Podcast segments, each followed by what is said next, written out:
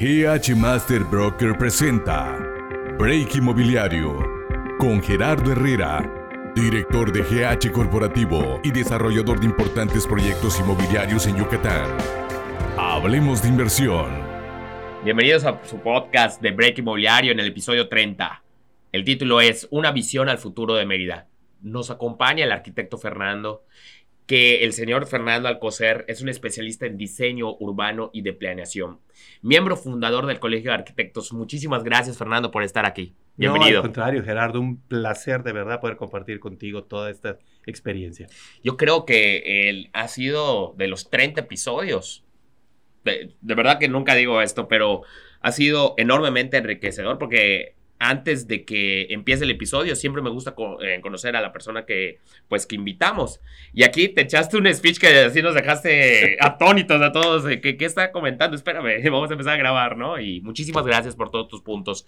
Estábamos, estábamos platicando, pues, del tema, ¿no? De lo que es la planeación. ¿Cómo ves la planeación de Mérida a un futuro? Mira, desgraciadamente... Eh, estamos llevando la misma metodología desde 40 años.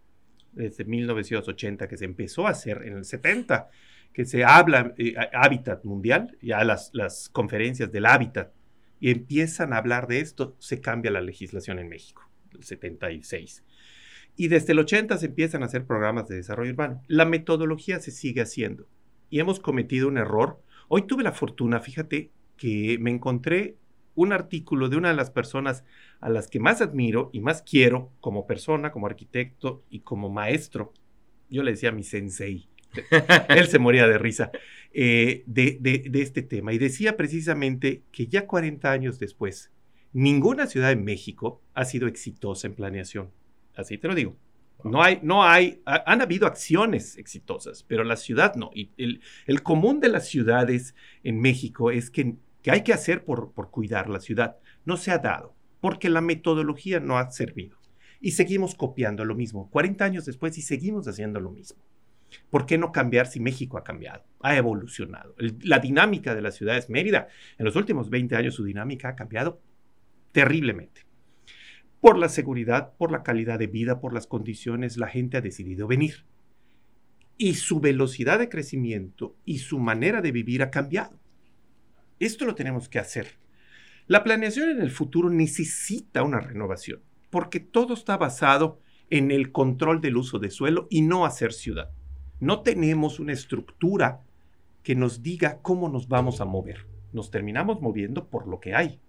Si tú induces el tránsito, el uso de suelo, el transporte público, la bicicleta, todos los medios se mueven por estos.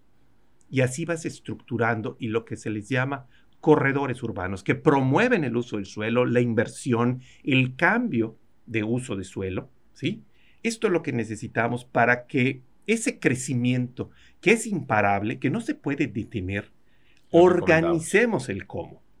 Lo que la autoridad debe de hacer, que además esto también es muy importante, legalmente en la Constitución en el 2011, cuando se cambia la Constitución y pasa a ser de los derechos humanos, la propiedad pasa a ser un derecho humano. Está en la Declaración Universal del 48, que la propiedad es un derecho humano. Nadie puede ser privado arbitrariamente de su propiedad. Eso dice la declaración. el cambio de la Constitución en el 2011 ratifica este cambio. En el 27 está la propiedad privada. Y le dice al Estado, a la nación, que puede hacer o intervenir siempre y cuando lo dicte el interés público. Y hay que definir cuál es el interés público. Cuando encontramos esto, ese es el motor que nos debe mover en el cómo hacer la ciudad. La vas a detener, no, no la puedes detener. Tienes que reconocerte como el promotor.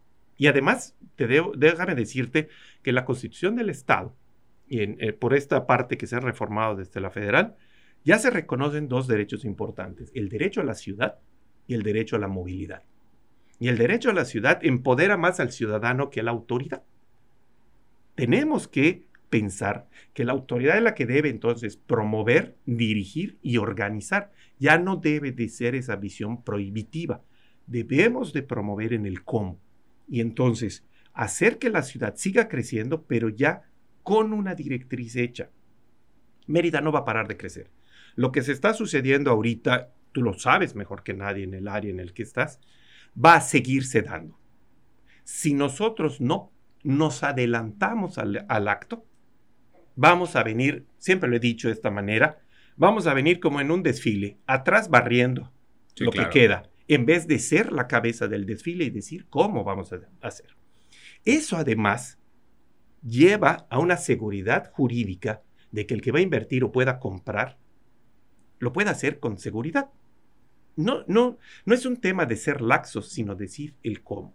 Y aquí están las reglas, aquí está la directriz y lo tienes que hacer. Te puedo asegurar que las inversiones serían más rápidas. Eso también al ayuntamiento le deja mucho más recursos porque hay pago de derechos, hay pago de impuestos. Si en un predio, no sé, voy a poner una superficie, 30 mil metros, 3 hectáreas, tú pagas 20 mil pesos de impuesto predial, si tú hicieras allá 300 viviendas, pagarías 300 veces un predial que se multiplicaría en mucho lo que estás haciendo. Claro. Entonces, no debe de ser la confrontación, esa, esa, nos hemos equivocado de enemigo, la confrontación de que tengo que impedir el crecimiento. Nosotros tenemos que organizar el crecimiento. Es, organizar el PDU, organizar el Plan de Desarrollo Urbano. Dice que la ley se trata de ordenamiento territorial. ¿Qué es el ordenamiento?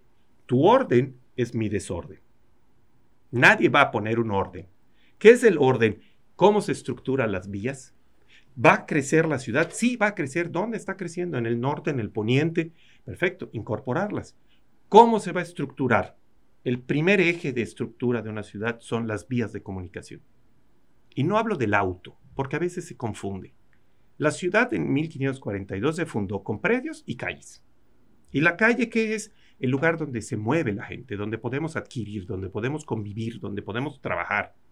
Entonces, la ciudad se estructura con base en una jerarquía y una forma vial, con ejes, con circuitos, con eh, avenidas principales que se conectan, se comunican y este movimiento es lo que hace que la gente pueda acceder a los bienes y servicios y allá es donde se dan los corredores. México, Mérida necesita esta reforma. No es ya eh, válido aguantar que lo que el desarrollo urbano se sustenta es en la prohibición o el control del uso de suelo. Es hacer ciudad. El uso de suelo va a ser el resultado del diseño urbano. ¿Por dónde se va a mover? Te puedo comentar, por ejemplo, nosotros personalmente fui coautor del proyecto de las Américas. Ok y coautor también de Los Héroes. De Grupo Sadasi, ¿no? De Grupo Sadasi. Nosotros hicimos el proyecto basado en una estructura vial. Ok.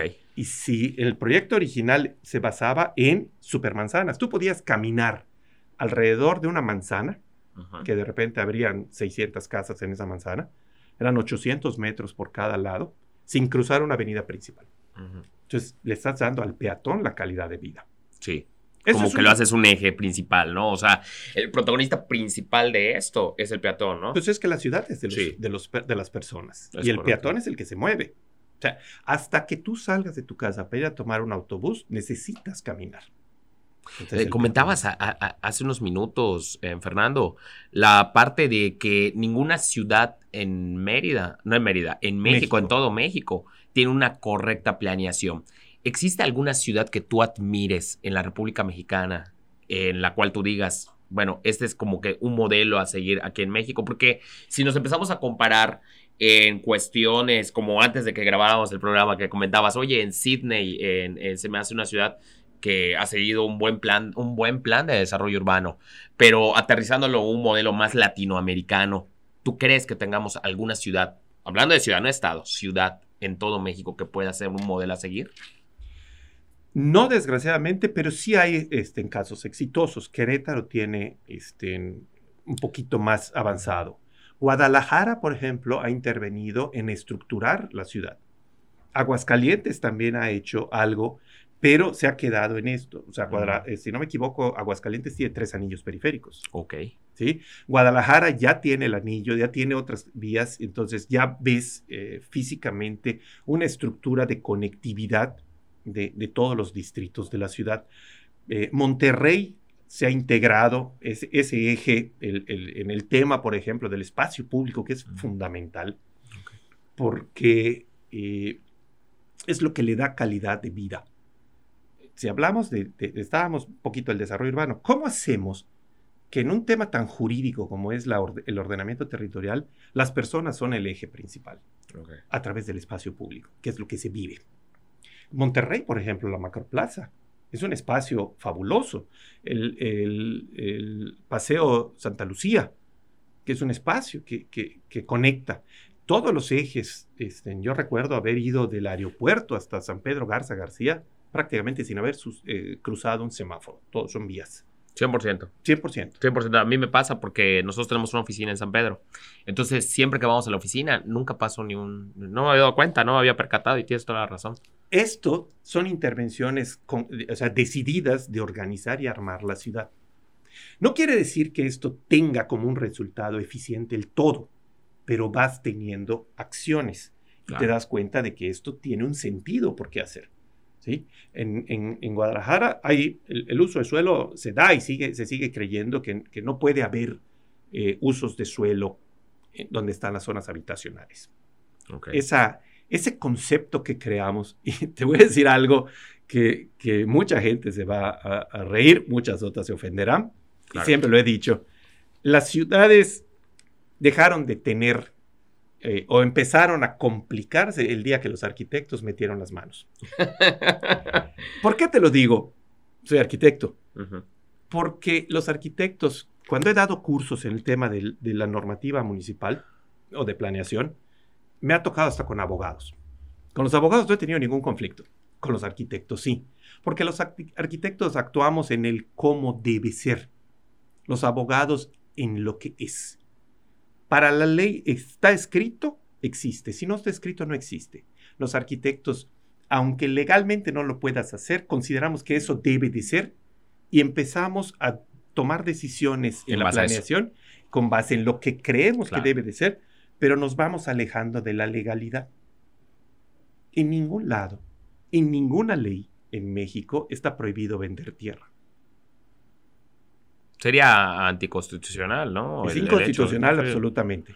Entonces, fíjate cómo seguimos legislando en materia si se divide o no se divide, si se puede o no se puede, si se fracciona o no se fracciona, pero no está prohibido. Es correcto.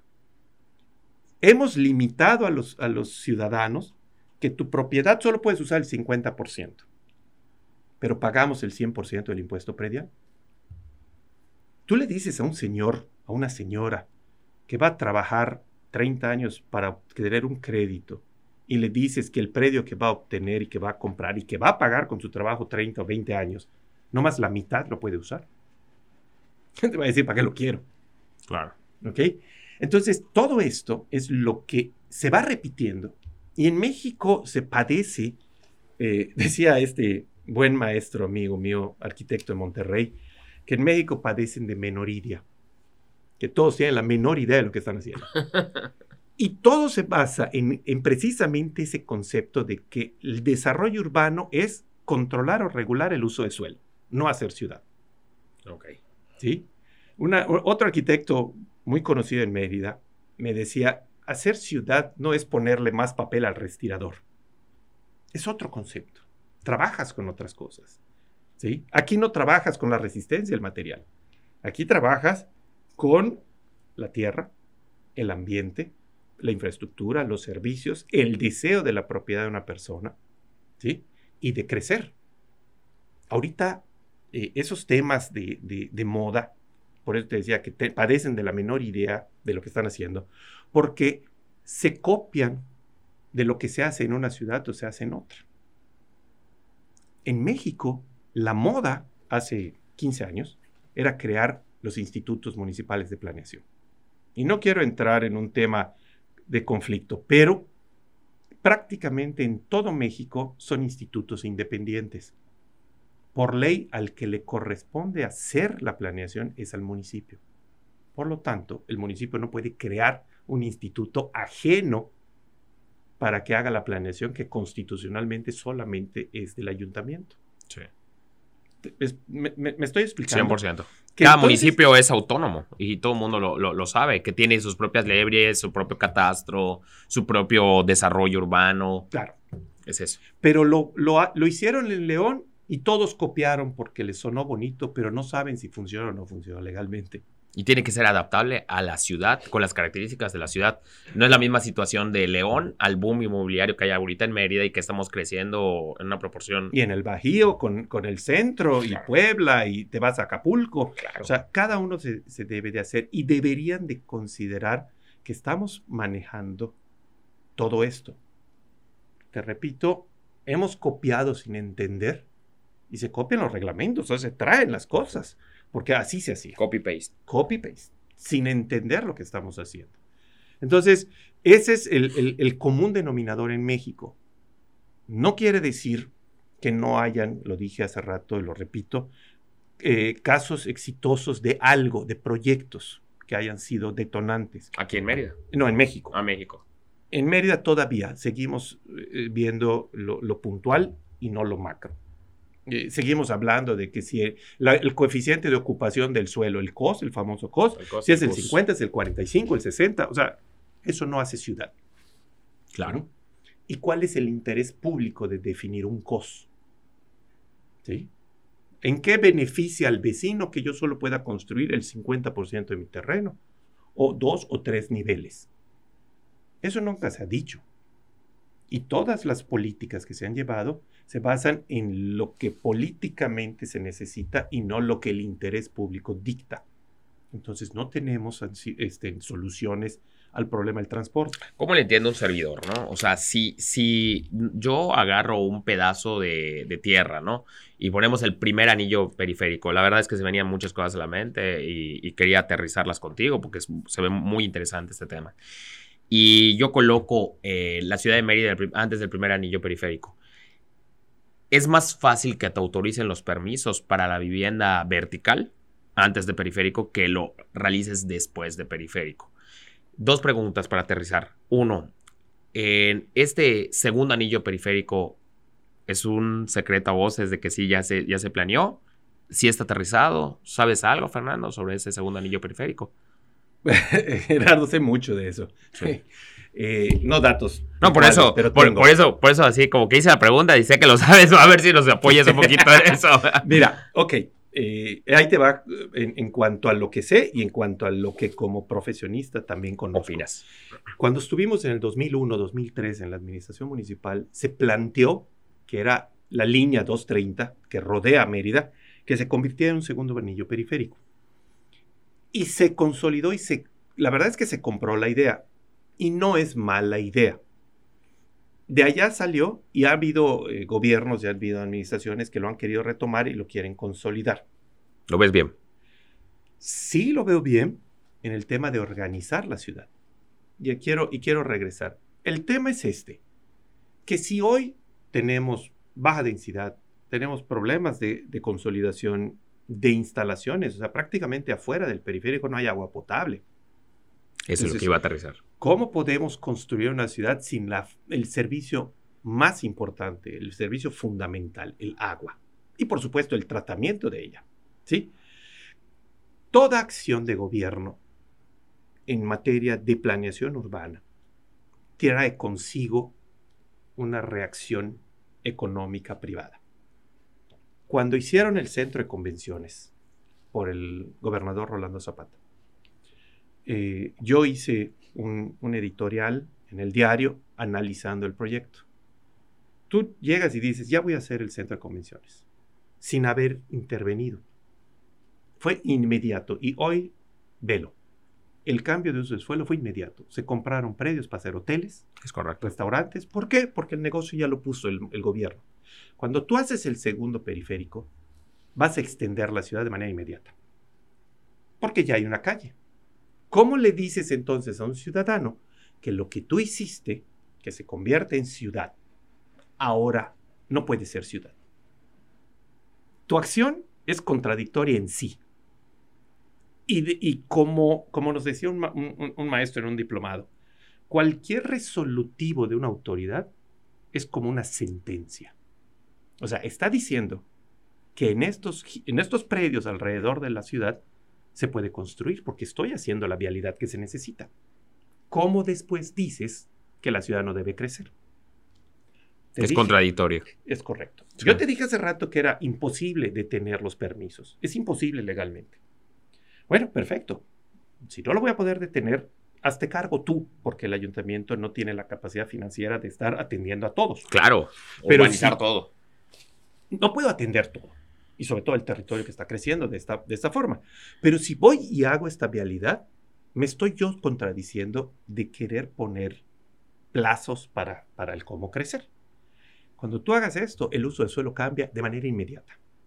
Y si haces una avenida tan amplia como esta, escuelas, universidades, bodegas, fábricas se van a querer instalar. ¿Por qué las queremos lejos? ¿Sí? Las estamos alejando. Y entonces empieza un poco el conflicto de un tema que no quería dejar pasar. Hoy en Mérida estamos todos sufriendo, y sufriendo porque, porque te lo dicen la gente, en materia del tránsito vehicular, que cada día está más cargado, que cada día está más pesado. Pero cada día vemos más mal el hecho de que, por ejemplo, me pongan una gasolinera, o que pongan un súper, o que pongan una plaza comercial, o que pongan unos cines cerca de mi casa. La, la universidad de mis hijos la quiero lejos por lo que genera problemas. Cuando yo tenga que ir al súper a hacer mi, eh, comprar todos mis víveras, mi despensa, cada semana, cada quincena, pues el súper está lejos. Entonces necesito un vehículo. Y cada vez que yo necesite algo, me tengo que mover en vehículo.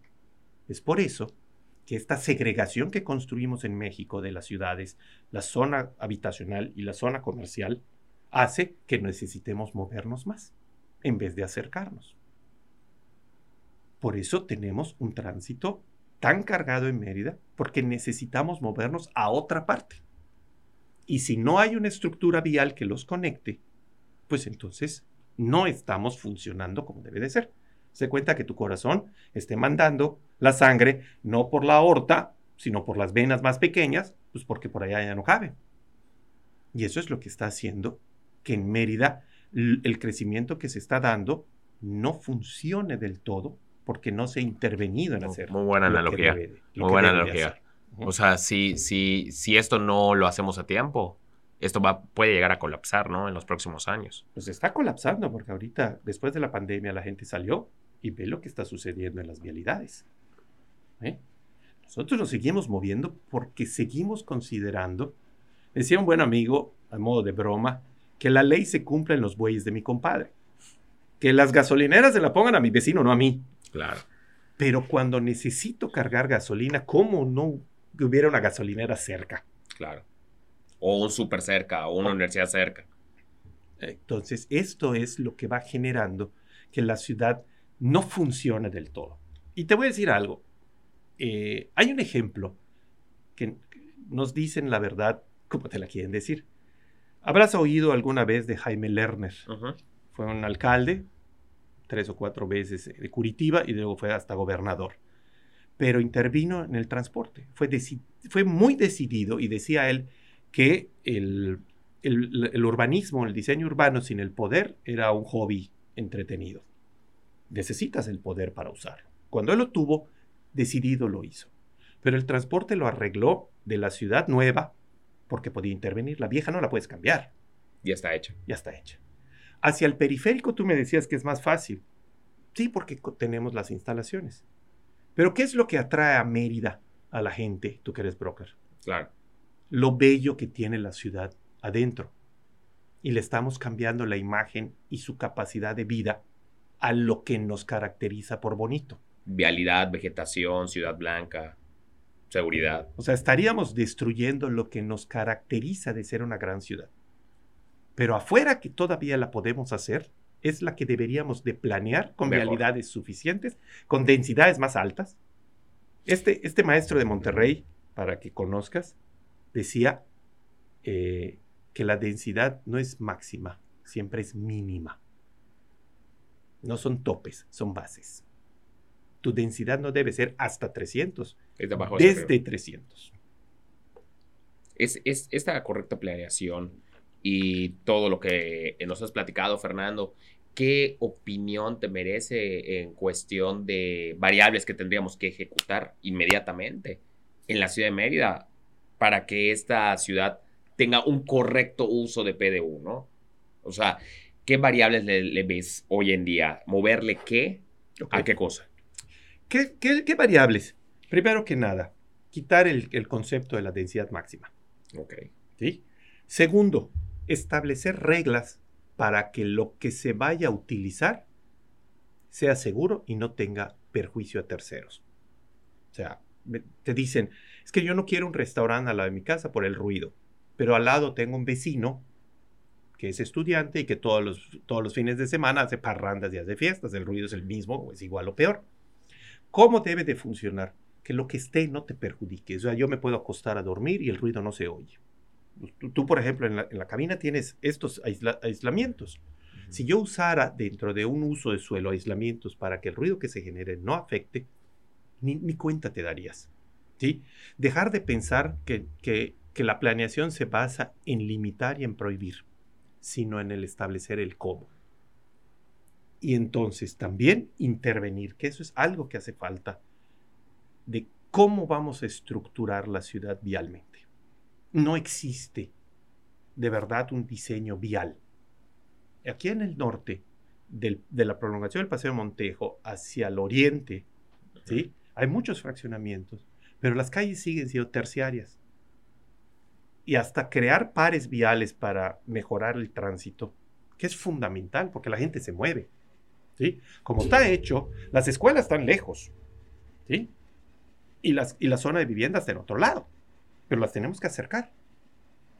Cualquier escuela que tú quieras, la que pienses, ya no la podemos quitar de donde está. Y el que vive ahora en Mérida, en el norte, está lejos. Y te vamos a poner eh, el colegio Rogers Hall. Ahí donde está. ¿Sí? Pero ahora la gente vive o eh, el Emiliano Zapata Norte, o te vas hacia los montes, o te vas ya hacia afuera el periférico. Cholulco, Pote, Mozón. Y lleva a tu hijo al Rogers, ¿no? y, digo, somos tradicionalistas, ¿no? Sí, claro. Si estudiar, te gusta que tu hijo estudie allá. Claro. Ese movimiento sigue cargando las vialidades de más gente a la misma, a la misma zona. Sí, porque la gente va a querer que su hijo estudie en el Rogers. Entonces, donde vivas, vas a tener que trasladarte. Entonces vas a, a, colaborar a que esas arterias estén bien tupidas. ¿no? ¿Cómo entra? ¿Cómo se mueve? ¿Cómo facilitas el movimiento de las personas? Eso es lo que hace falta. Ejemplos, bueno, el anillo periférico se hizo hace 40 años, 70 y tantos, para tratar de, mover a la gente alrededor y no meter eh, vehículos pesados. El anillo periférico, el anillo, el circuito Colonias, que no está tan completo perfectamente bien, viene a ayudar. Mucho.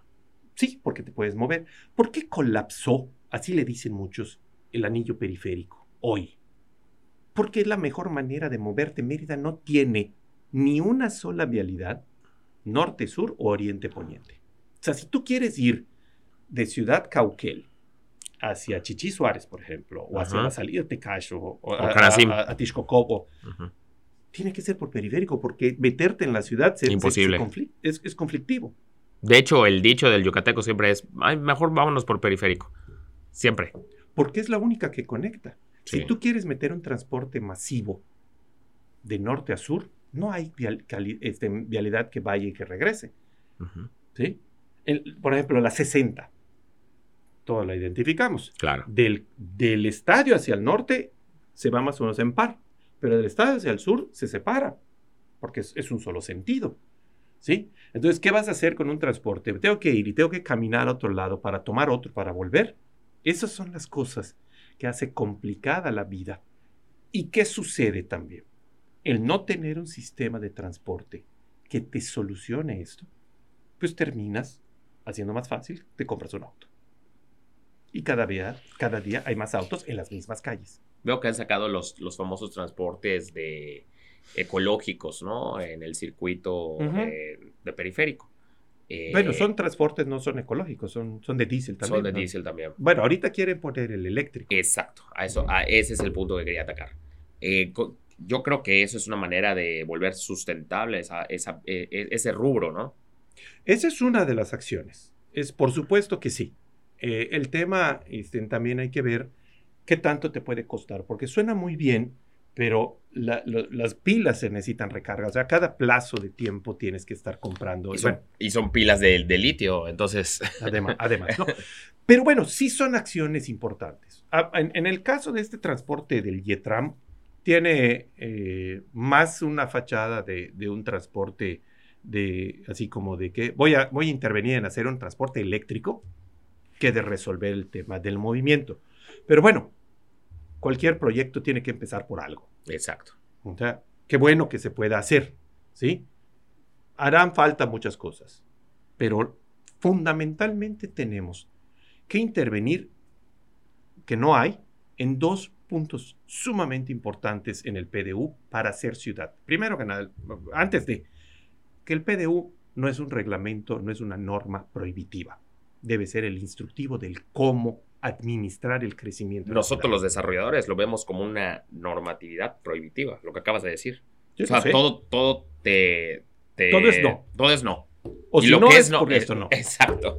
Ok. Y hasta creas otra ley para que luego se, sea más difícil, ¿no? Pero poco a poco hemos avanzado en algo que, pues, en lo personal a mí me gusta, que se están creando ya desarrollos 100% urbanizados. Tocaste un punto hace, hace ratito en la cual el, mismo, el, mismo gobierno ha propiciado a que si no tenemos, bueno, si ya te voy a dar, te tengo que dar la licencia de construcción de tal desarrollo, tú urbanízalo, porque yo no tengo la infraestructura para llevarte energía eléctrica, agua, calles pavimentadas, banquetas, áreas deportivas. Entonces, sin querer que la ciudad se vuelvan pequeños guetos, porque si no van a ser pequeñas privadas sobre al lado de otra privada y al lado de otra privada, pero así está creciendo con la iniciativa privada, realizando desarrollo, otro desarrollo barda con barda al lado. Entonces, en esa parte del uso de suelo creo que sería una buena medida, ¿no? El, cómo modificar esa parte del, del, uso de suelo. Es parte de lo que te decía, es el, debe ser un instructivo del cómo lo vas a hacer. ¿Por qué se están haciendo urbanizados? Porque la ley contempla que tú lo tienes que llevar. Y no es que el municipio pueda o no pueda, así está en la ley. ¿Lo quieres hacer? Porque la dinámica de crecimiento cambió. Ya no lo hace el ayuntamiento, ya no lo hace el gobierno, ahora lo han hecho los desarrolladores, que no tiene nada de malo. Simplemente hay, hay, momentos. En el PDU se debe establecer ya, eh, con lo que me acabas de decir, un tercer variable. Primero, debes definir tu estructura vial. ¿Cómo? Porque entonces ese desarrollo se va a conectar a una vialidad. Entonces está quedando en el desarrollador privado, el que hace esto, el hacer la calle y no hacer un eje vial importante, porque no solo es esta calle, es todo lo demás. Hacia el norte, saliendo hacia la isla, el, el, mall de la isla, ¿sí? se están dando desarrollos. ¿Dónde está la estructura vial que los conecte? No existe. Y segundo, el tema del espacio público. Mérida tiene y carece de grandes espacios públicos. No hay plazas. pero, pero antes sí las hacían estos famosos parques, Fernando, sí se realizaban antes, como el Parque del Alemán, el Parque de las Américas. Porque eso era lo que organizaba el ayuntamiento en el crecimiento, eran los barrios. Sí, claro. Santiago, Mejorada, San Juan, San Sebastián, Santana, eran barrios y, y así crecían. ¿sí? No se ha hecho, cambió la dinámica, pero se quedó en esto. Por eso te decía yo, a modo de chiste, de que venimos detrás barriendo las obras y no organizando el desfile, encabezando el desfile. Si tú haces la estructura vial, ¿cómo puedes garantizar que un PDU funcione? Cuando entras y diseñas la estructura, cómo se conectan cada una de las partes a través de las vialidades, no las tienes que construir, pero ya las haces tuyas, se va a terminar rellenando esas manzanas con usos de suelo. Y eso es otra cosa, pero la, la ciudad ya está estructurada ya tengo dónde van a estar las escuelas, ya tengo dónde van a estar los hospitales, ya tengo dónde van a estar las áreas comerciales, ya tengo dónde va a haber un cementerio. O sea, somos más, pero no hay cementerios. Ese es un servicio que tiene que existir, ¿no? El servicio de recolección de basura, por ejemplo. El servicio de recolección de basura. ¿ok? Es un tema. Eso, eso es otro tema también. Se ha resuelto en el modo de concesionar para que ellos se hagan cargo. Perfecto.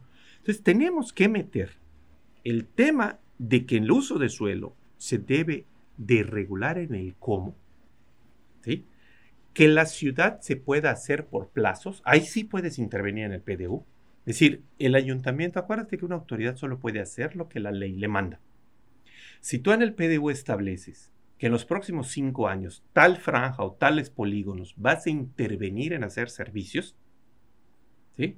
todo lo que está fuera de esos polígonos, no te lo niego, pero te haces cargo tú. Cuando yo llegue, podemos hacer. Entonces, ¿qué estás haciendo? Garantizando que el dinero público se invierta en las zonas que lo necesitan. Que haya justicia en la inversión para todos los ciudadanos, el que lo está haciendo bien, ¿sí? Y el que lo está queriendo adelantar, que no es malo, tú hazte cargo. En este momento el ayuntamiento va a atacar lo que existe. Y te voy a decir para que más o menos te quede claro. El, es recurrente cuando la gente te dice que se están haciendo desarrollos fuera o lejos de la ciudad, desconectados de la ciudad. Eso me imagino que lo has escuchado Siempre. un millón de veces. Pero cuando en un PDU te dicen, imagínate el anillo periférico y el otro borde el que tenemos, el segundo anillo periférico. Cuando el, en el PDU se establece que ese segundo anillo periférico, voy a decir un, algo eh, eh, utópico, es el nuevo límite de la ciudad, todo lo que está dentro por ley, ya es ciudad. Porque tú dijiste que ese era el límite del centro de población. Correcto.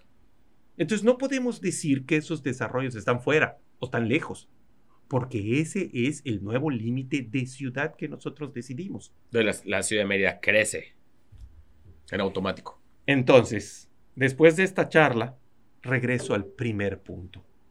No se trata de prohibir, se trata de administrar y aplicarte en el cómo debemos crecer. Mérida va a seguir creciendo y tiene la oportunidad de hacerse una super ciudad. Pero Hoy. Hoy, para, para lo que viene. El desarrollador inmobiliario y los planificadores urbanos deben de tener una visión a futuro. ¿Qué sucede y qué sucederá si yo hago una calle, si yo hago una avenida, si yo hago esto? es inmediato el que ve que tú desarrollas, voy a ponerte el caso, del 2004 creo que fue, las Américas. ¿Qué pasó? Todo el mundo se fue y empezó a comprar terrenos en Sitia, alrededor, Aledaños. porque ya hay vivienda allá. Y los servicios que llevaron. Es consecuencia. Claro. Entonces, cuando tú digas, esto va a pasar o esto vamos a hacer, esta estrategia vamos a tomar, tienes que saber qué va a suceder. El uso de suelo va a ser inmediato el cambio, como te decía el centro de convenciones. Es inmediato el cambio. Hoy hay cuatro o cinco hoteles más, Claro. ¿sí? El uso de suelo cambió. Y no es malo porque tú lo provocaste. Repito, no se trata de que no, de cómo se lo prohíbo, sino me preparo hoy al momento de decir cómo para cómo hacerlo. Si hoy, teniendo la perspectiva que tenemos, y, y no, es, no, es, no es un secreto, ustedes lo saben mejor y quién mejor lo puede compartir. Mérida tiene para los próximos cinco años un desarrollo brutal tenemos que adelantarnos nosotros para que ese desarrollo se haga. No queremos que se vayan, que se haga bien y que la ciudad cada día mejore. No, que, no, no es que no querramos que entren, pero ¿por qué no les podemos hacer la misma ciudad bonita, ordenada, agradable que tenemos hacia el centro, el periférico, afuera? O sea, tú sí estás de acuerdo en, y compartes la opinión de que ese segundo anillo periférico sí se realice, ¿no? Sí, pero que tenga un sentido de que lo vas a hacer a consecuencia de que la ciudad se va a extender y entonces para que no se pierda lo que se está buscando de la extensión, densifica afuera de mejor manera. Y como te dije, ¿cómo? Con una densidad mínima, no máxima. O sea, aquí puedes poner, y esto lo saben los arquitectos, quiero hacer en un terreno, por ejemplo, de tres hectáreas, 5.000 departamentos. Hay ciudades que lo tienen, o más. Y no pasa nada, no ves conflictos. Simplemente hay que diseñar. Si tú haces 5.000 departamentos en 3 hectáreas En automático cambia alrededor, ¿no? Y necesitas áreas verdes públicas, lo que te decía el espacio público, si tú haces un espacio público de calidad, te pongo el caso, Nueva York, Exacto, el Central Park.